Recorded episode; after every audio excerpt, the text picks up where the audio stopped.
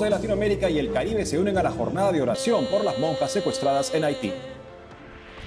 Terroristas de Hamas rechazan propuesta de alto al fuego en Tierra Santa. Desde Costa Rica, obispo abre las puertas de su diócesis a religiosos nicaragüenses que busquen asilo. Desde Estados Unidos, mientras el presidente Biden anuncia nuevas medidas en favor del aborto, en Washington miles marchan por la vida. Los bienes terrenales no cabrán en el ataúd, dice el Papa Francisco en su catequesis sobre la avaricia. Hola Natalie, un gusto estar contigo. También contigo, Eddie, con nuestros televidentes, informando desde nuestros estudios en Lima, Perú. Muy felices hoy en la fiesta de San Francisco de Sales, patrono de los periodistas. Así es, Natalie. Gracias por acompañarnos en EWTN Noticias. Soy Eddie Rodríguez Moreno. Bienvenidos, yo soy Natalie Paredes. Iniciamos las noticias desde Haití, contándoles que hoy se realiza la jornada de oración por la liberación de las seis monjas secuestradas el 19 de enero último en Puerto Príncipe. La iglesia se une en oración, meditación y adoración eucarística por la liberación de las religiosas, el chofer y un pasajero del bus en el que fueron raptados por delincuentes. La jornada fue convocada por la Arquidiócesis de Puerto Príncipe y la Conferencia Haitiana de Religiosos. Las conferencias episcopales de América Latina y el Caribe expresaron su solidaridad con el pueblo haitiano y se suman a la jornada de oración. La Confederación Latinoamericana de Religiosos también repudió los hechos y exige la liberación de las hermanas de la congregación de las hermanas de Santana. Desde Costa Rica, país que limita al norte con Nicaragua, la iglesia se dirigió al clero en crisis bajo la dictadura de Daniel Ortega. Sobre esto y más nos cuenta nuestro corresponsal Anastasia Telles. Aquí desde el Santuario Nacional Santo Cristo de Esquipulas, les comentamos que Monseñor Manuel Eugenio Salazar, obispo de la diócesis de Tilarán, Liberia, le ha dado seguimiento al caso de Monseñor Rolando Álvarez desde cerca y ahora que se dio recientemente el desenlace, invitó a todos los nicaragüenses, sacerdotes, obispos que necesiten asilo a venir aquí a Costa Rica. Después de conocerse la noticia sobre la excarcelación y expatriación de dos obispos nicaragüenses, trece sacerdotes y tres seminaristas enviados a Roma por el gobierno de Nicaragua, el obispo de Tilarán, Liberia, les brindó apoyo abriendo las puertas de su diócesis en un gesto de hermandad, solidaridad y amistad. Escuchemos a Monseñor Manuel Eugenio Salazar Mora en la homilía en honor al Cristo Negro de Esquipulas en Santa Cruz, Guanacaste. Hermanos, estamos dándole gracias a Dios en esta Eucaristía, porque ha escuchado nuestras oraciones para la liberación de presos políticos en Nicaragua. Seguir orando por nuestra hermana República de Nicaragua, por nuestra amada Iglesia de Nicaragua, para que en Nicaragua se respeten los derechos humanos y para que en Nicaragua haya libertad religiosa, libertad de culto. Y en la comunidad del Santo Cristo de Esquipulas, pero en este caso en la diócesis de Cartago, se encuentran de fiesta ya que se declaró el año jubilar y se celebra con la apertura de la Puerta Santa. Esta celebración conmemora los 220 años desde la llegada de la imagen del Cristo Negro y el 25 aniversario de la erección de la parroquia. Durante el próximo año, los fieles tendrán la oportunidad de peregrinar a este templo y recibir la indulgencia plenaria de acuerdo con las normas establecidas. El obispo de Cartago, Monseñor Mario Quirós, destacó que Cristo es nuestra puerta, la puerta de la salvación. Esa puerta es Jesús, quien nos llama a seguir sus pasos. Se abren enormes posibilidades de encuentro con el Señor. En este significativo encuentro, el pueblo de Tobosi se reunió para celebrar acompañado por su pastor, el sacerdote Rodrigo Muñoz. La parroquia Santo Cristo de Esquipulas en Tobosi de El Huarco resguarda una de las tres primeras imágenes del Santo Cristo de Esquipulas que llegaron a Costa Rica en 1804 procedentes de Guatemala. Después de finalizada la Santa Misa, se colocó la bicentenaria imagen del Cristo de Esquipulas en el altar para que los devotos pudieran acercarse y honrarlo. Desde San José, Costa Rica, Anastasia Telles Abarca, EWTN Noticias. Ahora nos vamos hasta Washington para entrevistar a Cristina Yelgren. Ella es asesora jurídica para América Latina de ADF Internacional y abogada principal del caso del obispo nicaragüense Rolando Álvarez, quien estuvo sentenciado a 26 años de prisión por la dictadura en Nicaragua. Ahora se encuentra en el Vaticano después de haber estado más de 500 días en prisión. Cristina, es un gusto tenerla con nosotros en EWTN Noticias. Coméntenos cuál es su opinión sobre la escarcelación del obispo Álvarez y demás religiosos. Saludamos la excarcelación del obispo Álvarez y de los demás religiosos. Sin embargo, condenamos la expulsión del obispo del país, ya que esta acción por parte del gobierno de Nicaragua definitivamente viola varios de los derechos fundamentales del obispo. ¿Ha tenido oportunidad de hablar con el obispo Álvarez? No, no hemos tenido oportunidad de comunicarnos con él. Sabemos que está en un lugar seguro y que ahora está dedicándose a recuperarse en su salud, ya que ha sobrevivido condiciones inhumanas en las prisiones de Nicaragua. Así es. Muchos coinciden que el dictador Ortega configura un nuevo método de persecución a la Iglesia Católica, no detenerlos sin cargos, una temporada en prisión, deportación. ¿Usted qué opina? Coincido. Definitivamente este es el formato de la persecución de la Iglesia Católica que el gobierno de Nicaragua ha utilizado en los últimos meses. No olvidemos que ha perseguido la Iglesia de muchas maneras. Ha cerrado instituciones religiosas, ha clausurado ONGs, universidades, medios de comunicación de la Iglesia pero a día de hoy esa es la forma en que está librándose de la Iglesia Católica en su país. ¿Cuál ha sido el apoyo que han brindado desde ADF Internacional para, sobre el caso del obispo Rolando Álvarez? ADF International ha apoyado el caso del obispo Álvarez de dos maneras. En primer lugar, una vez los recursos a nivel de la justicia nicaragüense fueron agotados, ADF International presentó a nivel internacional una demanda contra Nicaragua para solicitar la protección de los derechos del obispo, como los derechos a la libertad religiosa, a la libertad de expresión y al debido proceso, todo esto ante la Comisión Interamericana de Derechos Humanos. Esperamos que la Comisión Interamericana y la Corte Interamericana finalmente condenen a Nicaragua por la violación de estos derechos del obispo. Y en segundo lugar, ADF International ayudó a la coordinación de la sociedad civil en el ámbito de la OEA y a nivel de la comunidad internacional para ejercer presión sobre el gobierno de Nicaragua y que reaccione ante la violación que está cometiendo contra el obispo y otros miembros de la Iglesia. Lo que buscábamos en última instancia era su excarcelación.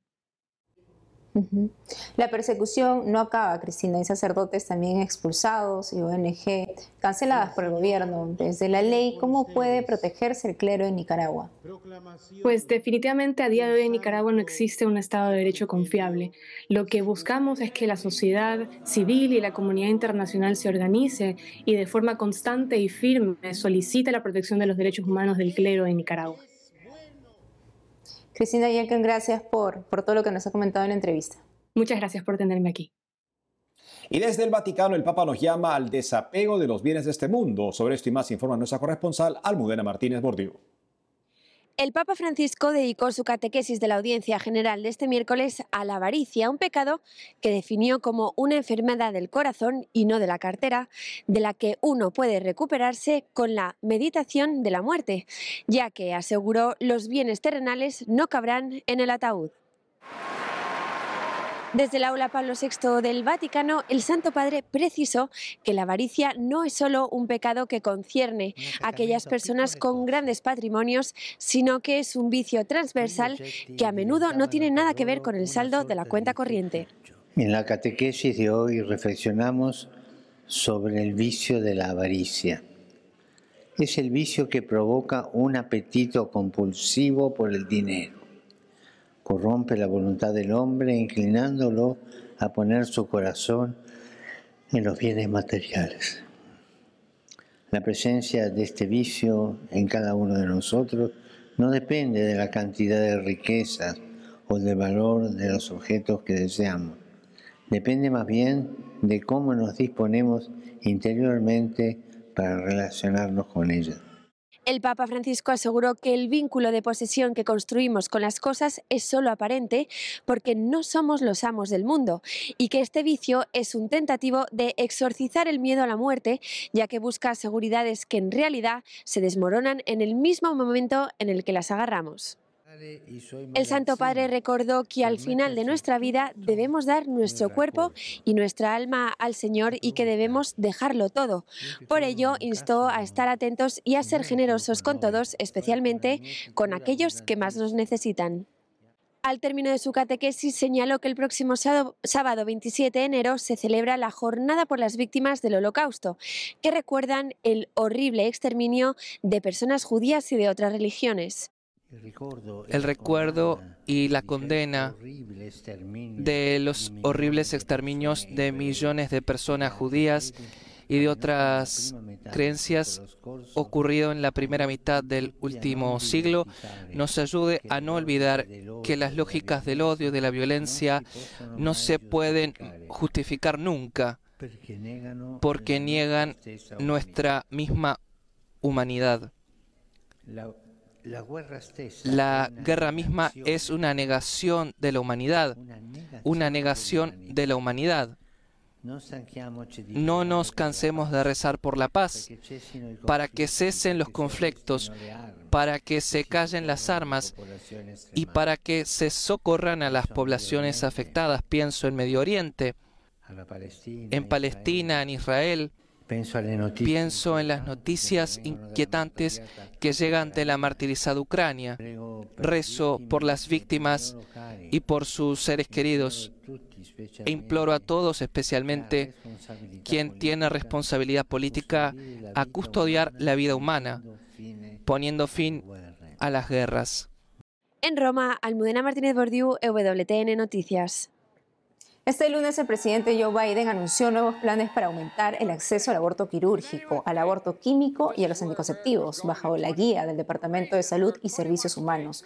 Por su parte, su vicepresidenta Kamala Harris pidió al Congreso que amplíe y legalice el aborto en todo Estados Unidos. Fue durante un discurso para iniciar su gira Lucha por las Libertades Reproductivas. Mientras Biden y Harris priorizan su postura pro aborto en su campaña de reelección presidencial, miles participaron en la edición número 51 de la Marcha Anual por la Defensa de niño por nacer en Washington, D.C. Veamos el informe de Mark Irons para EWTN Noticias. Marcharon a temperaturas bajo cero y nevando. Sabes, hoy estoy muy emocionado de estar aquí. Dios obviamente quiere que estemos aquí. Es un día frío, está nevado. Podrían estar en cualquier otro lugar. ¿Por qué están aquí? Estoy aquí porque nunca ha habido un momento más importante en la historia de nuestra nación para defender la vida. Ese pensamiento lo comparten muchos aquí en la edición número 51 de la Marcha Anual por la Vida en Washington. Estoy aquí porque más de 60 millones de niños no tienen voz debido a la violencia del aborto y debo estar aquí para usar mi voz. Tengo que estar aquí para hacer mi parte y tratar de salvar a los bebés. El evento comenzó con una manifestación y una variedad de oradores que abogaban por la vida del no nacido. La lucha por la vida no ha terminado. Miles llegados de otras partes del país llenaron las calles de Washington para la marcha. Es muy diferente aquí. La hermana Catherine Okoye es miembro de las Hermanas de Jesús el Buen Pastor, una congregación religiosa fundada en Nigeria. Ella dice que en su país de origen el aborto goza de una amplia oposición. Todo el mundo está protestando contra matar niños en el útero. No puedes ir a ningún lado libremente para decir, quiero matar a mi hijo en mi vientre. No, mi cultura no lo permite. En la marcha también conocí a Lily, no quiso darme su apellido. Tiene algunas cicatrices de su pasado y una familia que no la apoyó cuando quedó embarazada. Hace décadas, a los 19 años, abortó. La verdad me hizo libre. Por eso quiero decir que el aborto es un asesinato. Y por mucho que mate, ya sabes, a los bebés en el útero de las madres, también mata a las mujeres, porque nadie habla de lo que le sucede a las mujeres que han abortado. Lily nació en Centroamérica y creció en diferentes países europeos. Ahora vive en Irlanda. Viajó hasta aquí para marchar por la vida y compartir lo que aprendió a lo largo del camino. ¿Has podido sanar después de ese aborto? Es una gracia asombrosa que esté aquí. Es una gracia asombrosa. Jesús es mi Salvador. Él me ha perdonado y yo me he perdonado a mí misma. Con un mensaje para los Provida en el futuro, escuchamos al presidente del Comité Provida de la Conferencia de Obispos Católicos de los Estados Unidos, Monseñor Michael Burdich. Dijo que se debe compartir siempre la verdad y la forma en que ésta se comparta marcará la diferencia. La vida es sagrada en cada etapa y debe ser apreciada y protegida, pero al mismo tiempo tenemos que ser infaliblemente caritativos. Es amor. Es el amor que siempre inspirará y persuadirá y tal vez incluso dará la bienvenida a otros a considerar la verdad que les estamos trayendo. Mark Irons, EWTN Noticias. Hacemos una pausa y al volver, terroristas de Hamas rechazan propuesta de alto al fuego en Tierra Santa. Además, en el Día de San Francisco de Sales, patrono de la prensa católica, la Iglesia celebra la Jornada Mundial de las Comunicaciones. Volvemos con más en EWTN Noticias.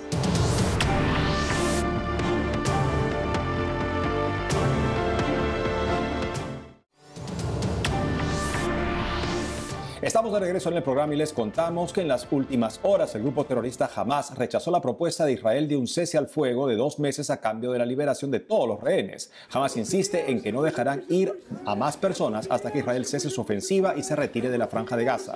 Aún queda vigente una respuesta a la segunda iniciativa israelí de alto al fuego, mientras conozcamos de qué trataba la primera tregua. Este lunes, los familiares de los rehenes aún retenidos en la franja de Gaza por Hamas protestaron cerca de la residencia del primer ministro de Israel, Benjamín Netanyahu. Exigían un pacto con el grupo terrorista y se libere a los secuestrados. En un llamado a la acción, familiares y simpatizantes derramaron líquido color rojo sangre sobre una carretera e hicieron sonar tambores. Horas más tarde, el mismo lunes, el medio israelí Walla, con acceso a fuentes de alto rango entre autoridades israelíes, difundió la propuesta del gobierno de Israel de hacer un alto al fuego durante dos meses en la guerra con Hamas, a cambio de que el grupo terrorista libere a los rehenes. Ya han pasado tres meses y medio desde el inicio del conflicto, el 7 de octubre del 2023. Israel calcula que unos 136 rehenes israelíes, incluido unos 25 muertos, siguen retenidos en la franja, según la agencia EFE. La propuesta de Israel plantea la liberación de todos los rehenes vivos y el retorno de los cuerpos de los muertos. La liberación se haría en distintas etapas a lo largo de dos meses. Una primera fase incluiría la liberación de las mujeres, los hombres mayores de 60 años y rehenes en estado de salud grave. La siguiente fase implicaría liberar a los menores de 60 años, soldados y reservistas. También la devolución de cadáveres. A su vez, de acuerdo con el digital informativo Walla, Israel y Hamas deberán acordar de antemano cuántos y qué presos palestinos serían liberados a cambio de la puesta en libertad de cada rehén. La propuesta israelí también incluye una posible retirada progresiva de su ejército de los principales centros de población gazatíes. De igual modo, de llegar a implementarse el acuerdo, se permitiría el regreso gradual de los desplazados internos palestinos a la ciudad de Gaza y el norte de la franja. En un mensaje a los líderes del mundo que se reunieron en el Foro Económico Mundial en Davos, Suiza, el Papa invocó responsabilidad moral para luchar contra la pobreza y actuar para el fin de las guerras en el mundo. La importante cita de análisis de la economía del planeta, que cerró el viernes último, no estuvo exenta de lamentables actos lejos de la fe. Veamos. Como nunca antes visto en el Foro Económico Mundial, este inició con un ritual hechicero. La representante de una tribu amazónica de Brasil realizó invocaciones, frotó sus manos y sopló sobre la cabeza de la plana mayor del foro de Davos, entre ellos la directora gerente del Fondo Monetario Internacional, el presidente del Banco Mundial, entre otros líderes de la marcha de la economía en el planeta. Según la presentadora del evento, la hechicera fue invitada diciendo que para mirar al futuro hay que echar una vista hacia atrás. Ante esto, el padre Jesús Silva, sacerdote español, cuestionó en sus redes sociales el hecho. Preguntó, ¿se les habría ocurrido invitar a un sacerdote a hacer una oración? ¿Se sabe a qué espíritus está invocando la señora? El cristianismo es oscurantista, pero los indígenas arranca corazones no lo eran. ¿Qué espíritu rige Davos? Recordando que en este foro están los más grandes economistas del mundo y las decisiones del foro repercuten en muchos sectores. Desde el Vaticano el Papa recordó a los participantes su responsabilidad moral para luchar contra la pobreza y lograr el fin de los conflictos en el mundo. Para el Santo Padre, la conferencia que se dio en un momento de inestabilidad internacional fue una importante oportunidad para priorizar la reconciliación entre los estados y retos en común. Pidió a los participantes que se comprometan a afrontar las injusticias que son la raíz de las guerras. El cardenal Peter Turkson, canciller de la Pontificia Académica de las Ciencias, representó al Vaticano en el foro de Davos. El cardenal Turkson se dirigió a los líderes mundiales y a las empresas, las principales creadoras de trabajo. Queremos explotar los objetivos de las empresas, no solo el beneficio y la ganancia monetaria, sino también el valor transformador que aportan a la sociedad, haciendo la vida mejor, digna de ser vivida, justa e inclusiva. Uno de los discursos más vistos en el mundo fue el del presidente electo de Argentina, Javier Milei, que denunció la ideología izquierdista como causante de la pobreza. En lo único que devino esta agenda del feminismo radical es en mayor intervención del Estado para entorpecer el proceso económico, darle trabajo a burócratas que no le aportaron nada a la sociedad, sea en formato de ministerios de la mujer o organismos internacionales dedicados a promover esta agenda. Otro de los conflictos que los socialistas plantean es del hombre contra la naturaleza. Sostienen que los seres humanos dañamos el planeta y que debe ser protegido a toda costa, incluso llegando a abogar por mecanismos de control poblacional o en la agenda sangrienta del aborto. Desde Davos, el presidente argentino también denunció las ideologías que se han apoderado de los medios de comunicación y las organizaciones internacionales, que no respetan el valor de la vida humana. En otras noticias, el gobernador de la Florida, Ron DeSantis, anunció el domingo último la suspensión de su campaña presidencial luego de terminar en segundo lugar en los cocos de Iowa, etapa preliminar en la que cada partido decide quién recibirá la nominación de su partido a la presidencia. Escuchemos parte del mensaje del político conocido por su defensa a la vida y la familia. Nobody worked harder, and we left it all out on the field. Nadie trabajó más duro que nosotros y lo dejamos todo en el campo. Ahora, después de haber quedado en segundo lugar en los cocos de Iowa, hemos rezado y reflexionado sobre el camino a seguir. Si pudiera hacer algo para obtener un resultado favorable, más paradas de campaña, más entrevistas, lo haría. Pero no puedo pedir a nuestros simpatizantes que ofrezcan su tiempo y donen sus recursos si no tenemos un camino claro hacia la victoria. En consecuencia, hoy suspendo mi campaña. Estoy orgulloso de haber cumplido el 100% de mis promesas y no me detendré ahora. Tengo claro que la la mayoría de los votantes de las primarias republicanas quieren dar otra oportunidad a Donald Trump. Aunque he tenido desacuerdos con él, como su manejo de las vacunas contra el coronavirus, Trump es superior a su oponente actual, Joe Biden. Eso está claro. Firmé un compromiso para apoyar al candidato republicano y cumpliré ese compromiso. Este 24 de enero la Iglesia Católica celebra San Francisco de Sales, conocido como el Santo de la Amabilidad, pero también por ser el patrono de la prensa católica. Por eso en esta fiesta la Iglesia celebra también la Jornada Mundial de las Comunicaciones para concientizar sobre el buen uso de los medios. El padre Francisco Cruz, párroco de San Francisco de Santiago de Chile, nos cuenta sobre el santo.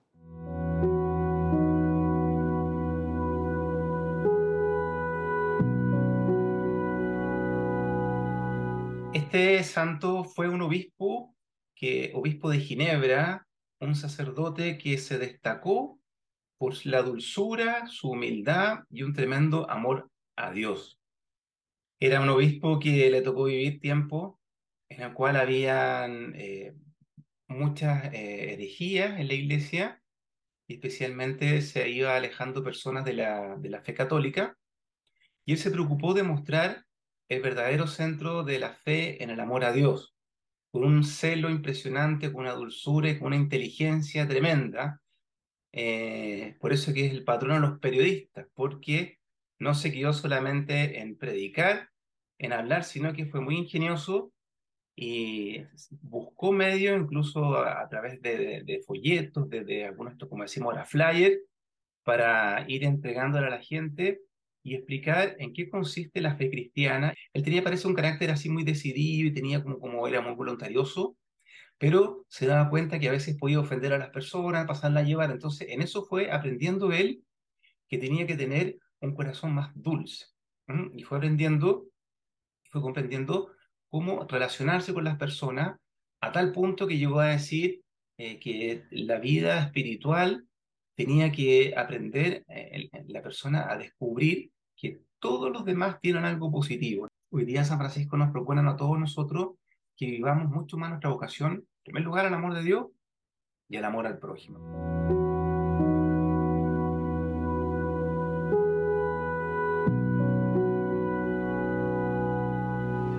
Y eso es todo por hoy amigos, gracias por haber estado con nosotros. Ya saben que pueden seguirnos en nuestras redes sociales y en wtnnoticias.com. Hasta mañana.